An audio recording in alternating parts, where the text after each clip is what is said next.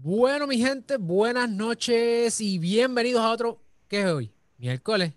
Papi, miércoles de miércoles de qué? Miércoles de, música. Hoy es el día que nosotros lanzamos fuego por aquí. Es más, mírate esto, mírate esto, era. Viene Viene, que la gente, deja que Carlos, cuando lo escuches en YouTube, vas a ver la musiquita, que hoy sí que te puse musiquita de la sexy, de la que te gusta.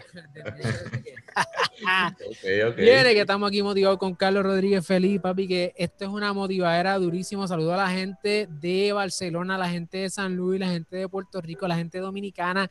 ¿Dónde está la gente de toda América Latina que quiere meter mano en la música y particularmente en el género urbano? ¿Dónde están todas esas estrellas del futuro? Así que hoy vamos a estar hablando sobre un tema importantísimo que yo sé que muchos de ustedes tienen muchas dudas respecto a esto y es el acuerdo de publishing. Carlos, ¿qué está pasando? ¿Cómo está la cosa en Miami? Te veo, te veo bonitillo con el perrillo por ahí, la verdita, por la playa. hay que hacerlo, hay que despejar, hay que despejar un poquito de vez en cuando. Pero todo bien por acá, mano, ya tú sabes, ahí trabajando, bregando todavía un poquito con lo del virus, pero ahí vamos. Pero tú no tienes el virus, ¿verdad? Negativo. Bien, muy bien. Bueno, familia, estamos aquí pompeados. Carlos y yo tenemos hoy un temita que yo sé que les gusta, el publishing.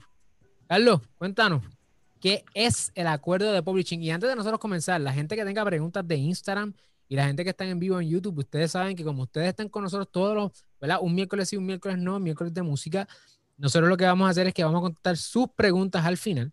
Así que quédense hasta el final y déjennos sus preguntas. Zumba Carlos, ¿qué es el publishing en la música?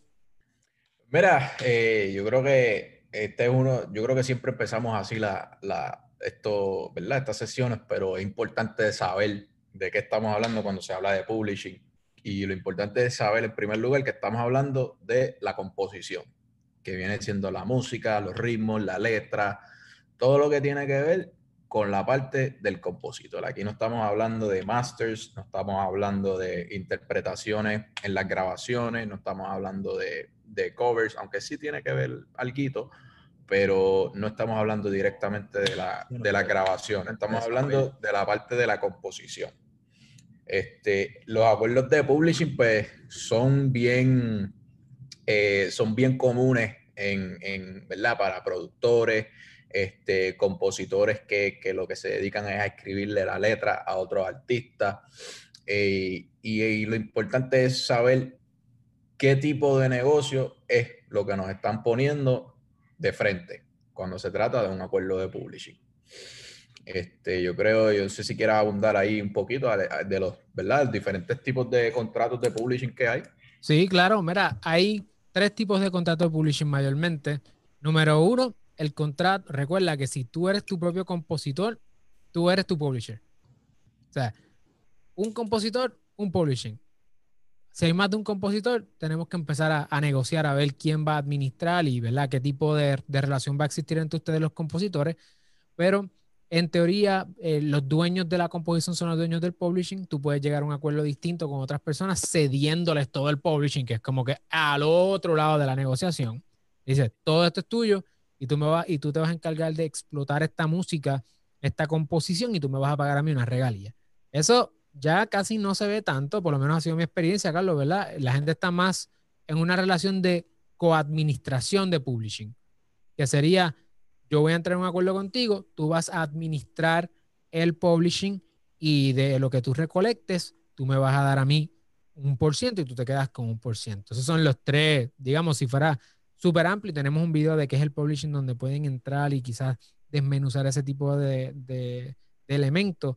Pero Carlos, yo no he visto mucho contrato en mi experiencia, no sé cuál es la tuya, de yo soy compositor, tú eres mi publisher, toma, llévatelo. ¿Qué ha pasado con eso? No, mira, eso, eso ya ha sido, eh, se veía más antes cuando, cuando estaba la industria un poquito más este, controlada pues, por la parte de los discos y no había tanto acceso a, la, a, la, a las plataformas que hay hoy, hay hoy en día. Eh, y la razón era pues porque los publishers eran las personas que tenían las conexiones con los artistas grandes, que tenían las conexiones con las disqueras y que esas composiciones pues iban a poder ser utilizadas en estos diferentes medios. Pero ya eso ha ido cambiando porque con el acceso que tiene la gente, pues la gente tiene un poquito más de control y tiene más exposición para llegarle a estas, ¿verdad? A las disqueras, a los artistas, sabemos de, de, gente que, han, que se han ido viral con un tema y pues ahí vienen los acuerdos de publishing y le ponen las ofertas en la mesa. So hay, un, hay una, ha, habido una tendencia, ¿verdad? A, a, salirse de lo que son los contratos exclusivos de compositores, donde la, ¿verdad? El, el, el, publisher se queda con, con, todos los derechos de la, de la de, la, de, las, de las composiciones y ellos pues pueden hacer lo que, lo que ellas quieran. Yo, quiero que, yo creo que también es importante resaltar la, lo, lo, cómo, cuáles son las ganancias que generan estos tipos, estos acuerdos, que vienen siendo pues las diferentes regalías que se generan de la composición, que vienen siendo las regalías mecánicas, las regalías de ejecución pública, que es lo que viene siendo ASCAP, BMI, CISAC, y lo que vienen siendo las regalías de sincronización o las licencias de, sincronización, que es cuando la composición se utiliza en un, ¿verdad? En, un comercial, en alguna película, eh, en algún show de televisión y ese tipo de, ese tipo de uso. yo creo que es importante eh, tocar eso porque estos acuerdos sí tienen especificaciones en cuanto a cada una de esas de esas regalías como tal. Sí, y que, por ejemplo, si tú quieres hacer un cover, con quien tú te comunicas es con el publisher. Eso es así. Así que tú artista, y ojo, eh, ¿verdad? No vamos a hablar aquí necesariamente del cover hoy, pero los covers musicales, tú tienes que comunicarte, eh, por lo menos la primera intención, ¿verdad? Es comunicarte con el publisher eh, para que tú tengas esa licencia que se le llama la licencia mecánica, ¿cierto? De tu poder hacer tu propia versión de esa composición, que no es lo mismo que desemplear eso no es lo mismo que sampleo, ni tampoco es lo mismo que traducciones. Entonces, hay que hacer esa, esa aclaración ahí. Entonces, en el publishing, tú me estás diciendo, Carlos, que cada uso que yo le dé a una composición genera un tipo de regalía. Estas regalías tienen nombres técnicos, ¿verdad? Por ejemplo, me hablaste de la, de, las, de la sincronización. Significa que si yo uso una composición, y la pongo como parte de un audiovisual, de un video, eso genera una regalía. Esa regalía se llama la regalía de sincronización. Pero también genera otro tipo de regalía. Cuando usted esté haciendo su análisis de las regalías que usted va a cobrar de determinada composición, cuando esté negociando con el publisher, tiene que saber hacer una tablita, es decir, cuando se usa de esta forma, genera esta regalía. De esta forma, esta regalía. ¿Y quién se encarga de recolectar esa regalía? Eh, porque en muchas ocasiones uno de los, errores es pensar que con estar en BMI y en ASCAP es suficiente. Y no es suficiente porque me acabas de hablar de varios tipos de regalías, que aunque algunas las recolecta BMI y ASCAP, es posible que otro tipo de regalías no. Claro.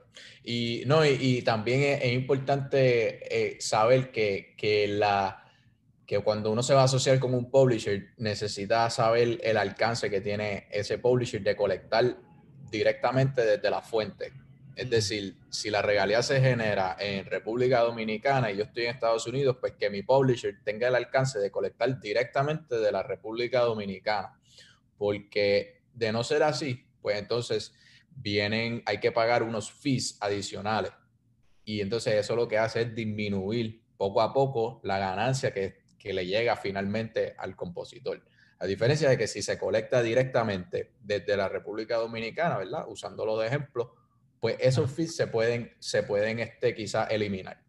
Y eh, es, bien, yo creo que hoy día pues existen plataformas que, que te dan ese tipo de, de, eh, ¿verdad? que te dan esa opción y que te, y que te dan ese alcance. Eh, que uno siendo, ¿verdad? Un artista empezando o ya un artista establecido, pero que puedes utilizar estas plataformas para que te, para que te administren esa, esa, eh, la, el publishing de esa manera en particular. Exacto. Entonces, ya, ya sabemos que básicamente un publisher o una casa editora es parecida yo está ladrando porque no le gustó esa traducción. Yo vi, tranquilo. Es parecida a lo que es la relación que existe entre el publisher y la, y la composición, Pero ahí llegó su mamá, se lo llevó. Gracias. este, la relación que existe entre el publisher y la composición es parecida a la relación que existe entre la disquera y el máster. Correcto.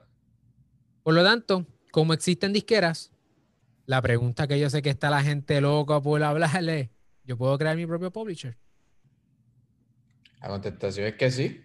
La contestación es que desde que tú escribes tu propia letra en un papel, ya es, tú eres tu publisher para esa composición. O sea, una de las cosas que contemplan estos acuerdos es qué composiciones van a ser del publisher. Hay, hay situaciones en las que uno puede separarla, hay situaciones en las que uno puede administrar solamente el catálogo desde la fecha de contrato en adelante, hay situaciones en que incluyen todo el catálogo. Este, todo va a depender, ¿verdad?, del, negocio que uno, que uno acuerde, pero sí es importante saber que desde el principio uno sí puede tener el control absoluto de su publishing, sin tener que cedérselo a nadie. Y tú puedes montar una compañía que se dedica a ser publisher para otra gente. Correcto. Que esa es una de las cosas que yo sé que nos han preguntado bastante en YouTube y en Instagram, creo que vi la, la de esto por ahí. Y es, yo puedo montar mi propia casa editora y administrar el publishing a otra gente. Ahora, por, precisamente por eso es que en ASCAP y en BMI, cuando usted se va a suscribir, o por lo menos en ASCAP sale, te pregunta si te estás registrando como compositor o como publisher. ¿Cuál? O sea, la diferencia entre ambas cosas es que una persona, por lo menos en ASCAP, una persona natural como tú y como yo, puede, se suscribe como compositor, no como publisher. Para el publisher, tú necesitas tener una entidad jurídica aparte. Y en muchas ocasiones, tú puedes ¿Cómo, uno podría bregar con esa parte entonces? Uno creando la, publicadora de uno como compañía, ¿verdad? O contratando a un publisher que se encargue de recolectar esas regalías, ¿cierto? ¿O qué otras alternativas tú vislumbras? No, sí, eh, mira, la, eh, la, realidad del caso es que, volvemos, todo, todo va a depender de lo que te pueda traer a la mesa ese publisher que tú te quieras asociar es posible que, que, tú, a pesar de ser un artista que está, un compositor que está empezando, más bien, que, que, tú sí puedas, que tú tengas las conexiones para hacer colaboraciones, para, para escribirle a un artista. Cuando son situaciones así, pues uno debería mantener el control de su publishing porque ya tú estás haciendo esa, esa función. Entonces, en ese caso, lo que uno buscaría es quién, quién te pueda administrar el publishing. Es decir, administrar no es otra cosa que colectar las regalías de tu publishing y licenciarlas, ¿verdad? Dependiendo de los parámetros que se establezcan en el, en el contrato. Entonces, si la, si la persona, el, si el publisher no te, va a brindar más allá de lo que tú puedes traer a la mesa, pues entonces ahí tú debes considerar que si asociarte o no y saber qué tipo de negocio vas a hacer con, con, esa persona, si vas a hacer un acuerdo exclusivo, si vas a hacer un acuerdo de co-publishing o si vas a hacer también un acuerdo de administración. todo, todo va a depender en realidad de lo que te traigan a la mesa. Este, ser publisher no es solamente registrarse en ASCAP y colectar la regalía. Es bien común, yo lo he visto un sinnúmero de veces, que a la mayoría de los artistas nuevos, el, el manejador coge y registra su, la canción como si fuera de ellos en ASCAP y y empieza a colectar esas regalías que le tocan al publisher y ahí, es, ahí se forma, o sea, a la hora de la verdad se, se puede formar el, el, el titingo. Este, mm. Pero el, el, lo importante es saber con quién te estás asociando y si en realidad te conviene. Quizás no te conviene. Es, hay que tener mucho cuidado porque recuerde familia que cada una de estas fuentes son su propia fuente de ingreso. estamos hablando de dinero aquí. Si usted va a entrar en relaciones contractuales con distintos publishers o con un publisher, considere qué me está dando esta persona y a cambio de qué. So, ahora, so ya sabemos hasta aquí que el acuerdo de publishing, repasando, porque vamos a entrar ahora quizás un poquito más profundo. El acuerdo de publishing, cuando hablamos de publishing, estamos hablando del conjunto de los seis derechos que da el derecho de copyright en los Estados Unidos a las composiciones particularmente, y que la composición es distinta al máster. De hecho, el máster es una obra derivada de la composición en, en, términos estrictamente jurídicos, y por lo tanto, cada vez que eh, suena el máster, suena la misma composición. Por eso a veces la gente ignora mucho. Yo he escuchado a muchos artistas hablándome nada más que de Sound Exchange. Yo lo que quiero son las regalías de Sound Exchange y las regalías del máster y se olvidan de la composición. Y la composición es un bizcocho más grande porque es la base sobre la cual se para el máster. Entonces, el derecho, el, ¿verdad? El, tu primer publisher eres tú, si tú estás como artista independiente, porque es parte del derecho que nace. Si tú vas a estar dándole ese porcentaje de ahí a otra persona, pues lo tienes, debes hacerlo a través de un acuerdo, ya sean ¿verdad? splits o el tipo de acuerdo que tú quieras tener con esa persona. Eh, también lo puedes hacer a través de un acuerdo de, administración un acuerdo de, co-publishing, que son los más famosos ahora mismo. Muchas ocasiones, cuando tú firmas un 360, en ocasiones te incluye una sección para traerte como addendum o como manejo un co-publishing, cuando son, eh, cuando son, Obviamente un 360 con una disquera. Entonces, Carlos, aquí esto nos lleva a, a un asunto bien, bien particular respecto al publishing. Yo soy un artista independiente, ¿verdad? Y yo quiero saber qué rayos hago con el publishing. Yo soy mi propio editor. Hasta ahora porque no he firmado con nadie. Yo, ¿qué, qué tipo de trabajo pudieran hacer eh, gente como Songtrust o inclusive las distribuidoras? Porque entiendo que hay distribuidoras que ofrecen servicio de administración de publishing. En tu experiencia, ¿esto funciona? ¿No funciona? ¿Qué nos puedes decir sobre esta gente? Sí, mira, volvemos, todo depende, todo depende de las circunstancias particulares. Por ejemplo, lo, bueno de, de Songtrust, de la plataforma como Songtrust, es que tienen el alcance para colectar las regalías directo desde la fuente, que es lo que estábamos hablando ahorita, y, se cortan un poquito la, eh, el, middleman, por decirlo así. Entonces, eh, lo que sucede en esas situaciones, lo que uno tiene que contemplar es, esas, estas plataformas tienen un por ciento ya específico que no importa cuál, cuál es tu catálogo, tu catálogo puede generar millones de dólares como puede generar 100 dólares, el por ciento va a ser el mismo. Entonces, ¿qué sucede? Para una persona que está generando una cantidad de dinero eh, en su catálogo bastante grande, quizás no le conviene asociarse con una plataforma como Songtrust porque el porcentaje que le están quitando es, mucho comparado con la, con la ganancia como tal. Cuando vienes a ver, eh, a lo mejor tú te puedes asociar, el catálogo tuyo es capaz, tú puedes negociar un, porcentaje de un 7% de administración, un 10% de administración, que viene siendo mucho más favorable para, para el compositor y a la misma vez puedes estar reteniendo el, el, ownership o, el, ¿verdad? el, el, derecho propietario sobre esa, sobre esa composición como tal. Entonces, eh, ¿verdad? Las plataformas, las distribuidoras como CD Baby, TuneCore también ofrecen este tipo de servicios, pero es bien importante hacer la distinción, que ya lo hemos hablado en otros live. Este, ¿Cuál es el servicio en realidad que yo estoy utilizando? Si yo estoy utilizando el servicio de distribución a las plataformas digitales o si yo estoy usando el servicio de, administración de publishing. Son dos cosas completamente distintas y el hecho de que estés suscrito en uno de ellos no significa que estás suscrito en el otro. So, es importante saber qué, qué es lo que uno está este, metiéndose como tal. Pero más allá es saber qué, te qué yo tengo de mi lado que me pueda ayudar, ya sea o a, o asociarme con una de estas plataformas o quizás a conseguir hacer un acercamiento ya a un, a un major publisher, a un Sony TV, a un Cobalt, a un Universal o Warner Chapel y, y, y, ver qué tipo de negocio pues se puede, se puede acordar.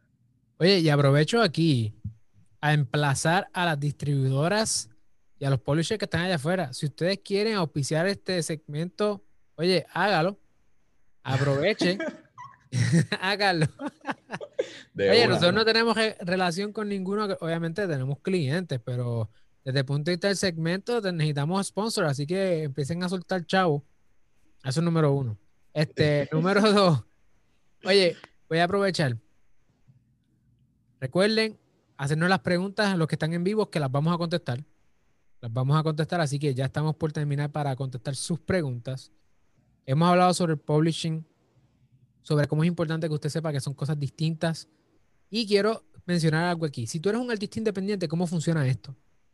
Esto funciona que la forma más sencilla que tú puedes hacer es grabar tu composición. Voy a hablar de una persona que hace trap, música urbana. Tú haces tu composición, que tu composición es tu letra con tu melodía, ¿verdad? Que la grabaste allí en GarageBand, en tu Mac. Viene, ya la tienes ahí. Dices, no, ya estoy listo para grabarla en un estudio. Vas a un estudio, pagas por hora, te aseguras de que, ¿verdad? Nadie tenga derecho sobre este máster que vas a producir. Tú mismo te produces y una vez que tú tienes ese máster, el máster cada vez que suena, suena qué? La composición. Así que, ¿dónde tienes que registrar? Registra en el US Copyright Office para evitarte, ¿verdad? Si alguien te, te infringe los derechos, que tú tengas la capacidad de ir a un tribunal y poder demandar.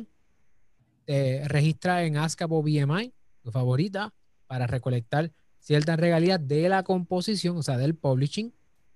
También debes registrar en una distribuidora para que la distribuidora lleve esa música hacia tu consumidor. Y ojo, es posible que esa distribuidora que tú escojas también provea servicios de administración de publishing. Entonces, eso tú puedes escoger si lo quieres o no, pero ten cuidado porque si no, ¿verdad? Tienes que estar consciente de si estás recolectando esas regalías o no, para que recolectes tu parte como compositor, pero también tu parte como publisher. Y tienes que registrar en Sound Exchange para las regalías eh, digitales de plataformas no interactivas como Pandora, eh, Sirius XM y todas estas cosas. Ahora, Carlos, tú me habías mencionado que había que registrar en otro lugar más. Ah, bueno, está la Harry Fox Agency para las licencias mecánicas. ¿Y hay alguna otra más que tengamos que registrar?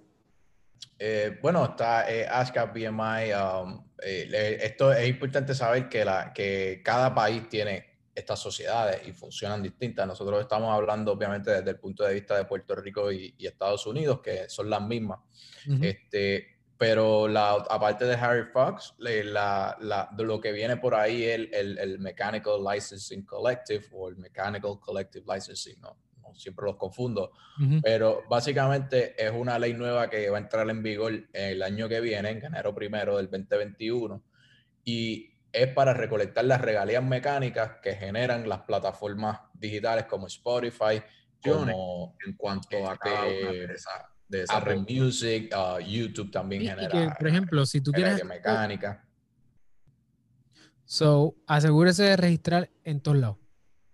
Porque de lo contrario está dejando regalías y muchas de estas plataformas no te van a cobrar si no están cobrando ellas. Así que yo siempre pienso, si me están cobrando, es porque te haciendo chao. Salvo que hay, hay, plataformas de estas que hay que pagar unas mensualidades, qué sé yo, eh, las distribuidoras que te dicen, por 10 pesos, pues yo te pongo todo lo que tú quieras aquí. Pero hablando desde el punto de vista de, de las regalías, pues, mientras más cobren ellas es porque más chavos estás haciendo tú. Así que eso es bueno. Ahora. Por ciento. Exacto, como por ciento. Así que vamos a, voy a aprovechar a saludar a la gente para empezar a contestar las preguntas que tenemos, a menos que tú quieras añadir algo más, Carlos. No, mira, yo creo que lo otro así que, que, podemos tocar así es que, lo, que, que, ya lo habíamos hablado en, anteriormente, que los split sheets eh, es un rol importante en, en, lo que es los publishing, ya que en los split pues uno tiene que poner su, su publishing, quién es su publisher. Porque eventualmente los splits son los que se registran en todas estas sociedades que acabamos de mencionar. So, los split van a determinar los porcientos, los de split van a determinar quiénes son los dueños de esos porcientos y quién va a administrar esos porcientos. So, es importante, número uno, estar registrado en todos los sitios, porque si no se registra uno en, en ASCAP o en, o en estas sociedades, se pueden quedar regalías en el aire que después son un problema para colectar. Eh, y, y, saber, ¿verdad? Los, splits, que, que, que, los Split juega un, rol en, en, todo esto que, que estamos hablando. Yo creo que, es importante eso, o sea, y, y, llega un momento, Carlos, que entonces, cuando una persona está comenzando, si ha visto todos estos live y sigue conectado con nosotros, se va a dar cuenta que la solución a muchos de estos problemas es evitar y seguir estos tres pasos. Una cuestión bien sencilla. Lo que pasa es ¿verdad? ¿Cómo tú consigues este contenido aquí? Por eso es que si hasta aquí tú le estás sacando valor a este contenido, nosotros te exhortamos a que tú lo compartas con otras personas. Obviamente, dale like si estás en YouTube. Si estás en Instagram, dale like y compártelo con otras personas. Sigue a Carlos, síguenos a nosotros en Sidlo. suscríbete a nuestro canal de YouTube y compártelo con otras personas porque eh, no te cuesta nada. Nosotros te estamos regalando aquí valor por un tubice de llave, valor que nosotros cobramos por eso, ¿verdad? Nosotros trabajamos de esto y te queremos ayudar a que tú puedas lograr vivir de lo que tú amas, que es esa música que tanto te encanta. Así que saludo a la gente de, si quieres puedes ir buscando algunas preguntas de Instagram, a lo que voy saludando a la gente aquí. Saludo a la gente de, mira, tenemos aquí gente de Perú. Saludos a Carlos Marcelo de Perú. Saludos a Edward de Colombia. Saludos a Francisco, abogado y músico desde Chile. Wow, tenemos gente aquí, super. Carlos Marcelo de Perú también. La gente está bien motivada y tenemos acá a Mauri desde Barcelona. ¿De dónde más nos están viendo? Déjenos saber. De, San Luis, saludos a Pani de San Luis. San Luis. Bueno, mi gente, Carlos, ve cogiéndote ahí unas preguntitas de Instagram. Sí, mira, tengo una aquí. Bogotá. Tengo una preguntita aquí, chévere. Si soy la creadora, estoy G94. Si soy la creadora de la obra entera, es decir, la letra y la música, y hago una pista base en el, en el Fruity Loops y la llevo a un ingeniero para que mejore la pista, ¿el máster sería de ambos, sí o no? Ahí Explique y fundamente. este, este hay, varias, hay varios, ¿verdad? varios temas en, esa pregunta. Eh, lo importante es saber que, cuáles son las contribuciones de cada uno a la parte de la pista, porque es posible que ya en este caso el ingeniero, eh, el, el mejorar la pista puede ser la base de añadirle cosas melódicas, que ahí venimos hablando de autoría en la composición, o puede ser también que se le llevó la pista para eh, mezclar y masterizar, que ya ahí pues viene siendo la parte del máster. tenemos que saber bien cuáles son las, cuáles, de qué estamos hablando. Entonces, el, ¿verdad? Para de no haber un acuerdo por escrito, la obra sería de ambos por partes iguales si esa pista es utilizada y si ambos crean el máster, mm. si ambos graban en el, ¿verdad? Para crear el máster, eh, vienen siendo autores por partes iguales. So, importante que si uno quiere retener los derechos, se tiene que hacer por escrito o si no, es, por todo el mundo por partes iguales. Los work for hire eh, verbales, eso no existe. Ni, lo, ni la sesión de derechos de autor tampoco existe por, verbalmente. Eso, eso, es una, eso es una cita, ¿sabes, Carlos? Vamos a tener que hacer unas camisas que digan los work for hire por boca. Es más, va a decir de boca no sirve. De boca no. Porque es un error súper común. Ah, sí. O sea, sí, ¿no? Y, es, como, es, por, es por este.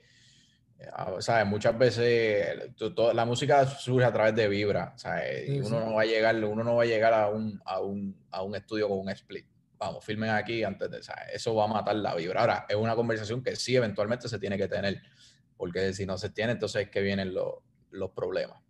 Sí, sí, esto es como una relación. Hablen de esas cosas antes de meterse al estudio. Mira, cuando se estén conociendo, para poder entrar en esa vibra, o sea, hablen antes, mira, o sea, nosotros somos gente seria, ¿cuál es tu expectativa de esta relación? Sí. Ese tipo de cosas para evitar ese problema. Eh, saludo a la gente de Santiago de Chile también, súper motivada por aquí, Estados Unidos, Puerto Rico, New Jersey. Wow, el apoyo de este tema es increíble. Tengo una pregunta por acá por YouTube y nos dice acá Nonstop, Win Maldonado, saludos desde Puerto Rico. Ok, ¿qué pasa, Ricardo Arias? Eh, Ricardo Arias, ¿no, verdad? Ah, ok. No. Saludos desde Santiago de Chile. ¿Qué pasa con los arreglos a capela de canciones de dominio público? Ricardo, no es por ti, es que tenemos varias amistades con, tu apellido. Eh, ¿Qué pasa? Pues mira, si una canción es del dominio público, ¿verdad? Eso significa que es una canción que ya no tiene derechos de autor porque la persona se murió y, pasa, y pasó el término de los derechos de autor. Un ejemplo de dominio público es la Biblia. No no las versiones de la Biblia, sino el texto per se. Las canciones de Beethoven, por ejemplo. Las canciones de Beethoven, ese tipo de cosas. Los arreglos son, eh, ese arreglo puede ser protegible. ¿cierto? 100%, sí. Porque el arreglo es una versión de tu interpretación de una obra que a lo mejor, que la obra no en sí no está protegida, pero tu interpretación y tu manifestación, ese arreglo particular, está protegido. Así que, we're good. Eso, es así y, y, lo, ah, lo, bueno, lo que yo resaltaría ahí es que, que, por ejemplo, si se samplea esa grabación en, otra, en otro tema, pues ahí sí ya hay un, ya hay un derecho de autor porque estamos hablando de, de que si se picoteó la grabación y se puso un pedacito de la grabación como tal, incluyendo la composición, pues eso sí va a ser, eso sí va a tener este, eh, protección porque es un trabajo derivativo del sound recording, de la grabación del, del máster como tal. eso es, a pesar de que es una composición de dominio público, el, el, la grabación como tal no, es, no forma parte del, del dominio público. eso es, es, importante, ¿verdad? Tocar ese tema. Póngase a grabar, póngase a grabar. Checate una pregunta en Instagram, Carlos. A ver qué más tengo por aquí. Vi una buena, se me perdió, espérate. Zumben, zumben. Jay Nonstop, saludo. Carlos Gómez, a Mauri está siempre motivado. Carlos Gómez, a.k.a. El Cañón. Y ya, ya, hay que tener cuidado con ese hombre. Saludos, ese es de los míos también. Eh, ajá, aquí está. Ajá. Cuando son piezas eh, para una película, creada u originales. Yo creo que la, pregunta está un poquito. Eh, entiendo lo que quiere decir, pero aquí voy. So, básicamente, esto es un, tema interesante porque cuando, cuando se contrata a un compositor para, para lo que es una, ¿verdad? Para, mira, yo voy a hacer la próxima película de Pirates of the Caribbean y yo quiero que fulano sea el que me escriba la música para esa, para esa película. El, eso, esa parte cualifica para que sea un work for hire. Ahora, sí, puede, se puede llegar a un acuerdo para que las regalías de ejecución pública se lleguen al, directamente al compositor. Ahora, lo interesante de eso es que las, la, las composiciones de por sí hay, un, hay una discrepancia entre, los, entre las cortes de si cualifican o no para un work for hire. Ahora, en el caso específico de las películas, de esa situación en particular, cuando ahí sí se puede hacer un, trabajo por encargo, eh, que viene siendo un work for hire. Ahora, cuando la, si, si por ejemplo yo creo la canción y yo eh, eh, lo que me está, puede, esto puede tomar diferentes formas. Se puede también yo crear la canción y yo licenciar una licencia de sincronización para que se utilice la canción en, ese, en esa película en particular sin tener que hacer un work for hire. Eso todo va a depender de la, de verdad, del, del, de la estructura que se, que se haga para, esa, para el uso de la película en ese, en esa, en, del, perdón, el uso de la composición en esa película. Sí, porque tú estás en control. O sea, aquí los derechos de autor son bastante straightforward. Quienes crean son los dueños, salvo que hay un, contrato. Y ese contrato hay que ver qué se está acordando. Así que, moraleja, no firme si no sabe lo que está firmando. Y de hecho, tú me hablaste de unas cosas ahí, Carlos, que inclusive hay cosas que uno puede firmar y hay tribunales que dicen que eso no va para ningún lado. Así que oriéntese oriéntese. Nos preguntan acá, FMP Legacy en YouTube. ¿Puedo registrarme en BMI como publishing sin tener una compañía registrada? Pues eso lo hablamos al principio. Y es que hay compañías de estas que cuando te preguntan si te estás registrando como, te preguntan si te vas a registrar como compositor o como publishing. Y, tienes, y si no tienes, en muchas ocasiones, para poder ser publishing, tienes que tener una entidad jurídica. Eso significa una corporación o una LLC, una cuestión como esa. Y si no la tienes, pues en muchas ocasiones tienes que buscar un publisher para que haga una administración de tu publishing y te pague las regalías. Que eso pasa en el caso de eh, las distribuidoras que ofrecen ese servicio. Oye, Amaury, tú tienes una pregunta, pero no, no veo. ¿Cuál es la pregunta? La tengo aquí, la tengo aquí. creo, creo que es esta. Eh, si, yo hago una canción con alguien y no hago contrato ni split, ya cuando el tema sale, ¿tengo el derecho moral a decidir que la canción se elimine? Esa, esa pregunta es bien buena porque el derecho moral es una cosa que, por ejemplo, en los Estados Unidos, la ley de copyright no contempla eso. Creo que es solamente en, en, en, en visual rights, si no, si no me equivoco, me corrige. Este, pero es algo que se le... Ajá, exacto. Pero es algo que se le ha delegado a los estados aquí. Ahora, en todos los países, probablemente la mayoría de los países latinoamericanos, sí existe lo que es el derecho moral. Entonces, el derecho moral, si tú puedes eh, utilizar el derecho moral como base para, para eliminar la canción de una plataforma, pues mira, sí, porque estás violentando por una ley local como tal. Y si esa plataforma está haciendo negocio en esa ley, pues esa ley va a aplicar. Ahora, es importante que saber que dependiendo de los términos y condiciones que existan en, ese, en, esa plataforma, tienes que ver si, si por tú usar la plataforma estás eh, waiving, se me escapa la palabra en español. Ah, renuncias. Renunciando a ese derecho oficial. moral. si estás renunciando a ese derecho moral, porque te puedo, te puedo garantizar, y lo, lo veo a diario, que, la, que, que, todos los contratos, ya sean de publishing, discográfico, que tenga que ver con derecho de autor, en Estados Unidos tienen una cláusula que dice que los derechos morales específicamente son renunciados. Y, esa es la, esa, o sea, a pesar de que sí es un derecho existente, contractualmente se puede renunciar. So, hay que ver si esa situación en particular pues te ayude a, hacer tu reclamo, si fue que no lo renunciaste. Así que los derechos morales son eh, legislación normalmente de cada estado o de cada país, estado-nación. Y entonces usted tiene que verificar en su país y en su estado si vive en Nueva York, la Florida, Puerto Rico, cuál es la ley y hasta qué punto, qué derechos usted tiene bajo esa ley. Porque la ley de derechos de autor federal, que realmente se llama el Copyright Act, no considera ese tema. Eh, y por, por eso mismo, y para evitar esa incertidumbre, cuando uno firma acuerdos de estos discográficos o acuerdos 360 o lo que fueran, en muchas ocasiones se va a hacer eh, alusión a estos derechos morales y se va a decir, mira, cualquier reclamación que tú tengas de derecho moral se renuncia mediante este acuerdo. Porque imagínense, conocer a uno 50 estados y cualquier país que haya, a ver qué derecho moral tienes y qué derecho moral no tienes. Así que, ojo, nuevamente, lea antes de firmar.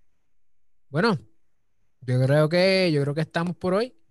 Publishing, que es el publishing en la música. Eh, es importante que usted tenga la, la, ¿verdad? la oportunidad de ver nuestros otros episodios. Si todavía se quedó duda con algún tema, lo más seguro ya lo hayamos tocado.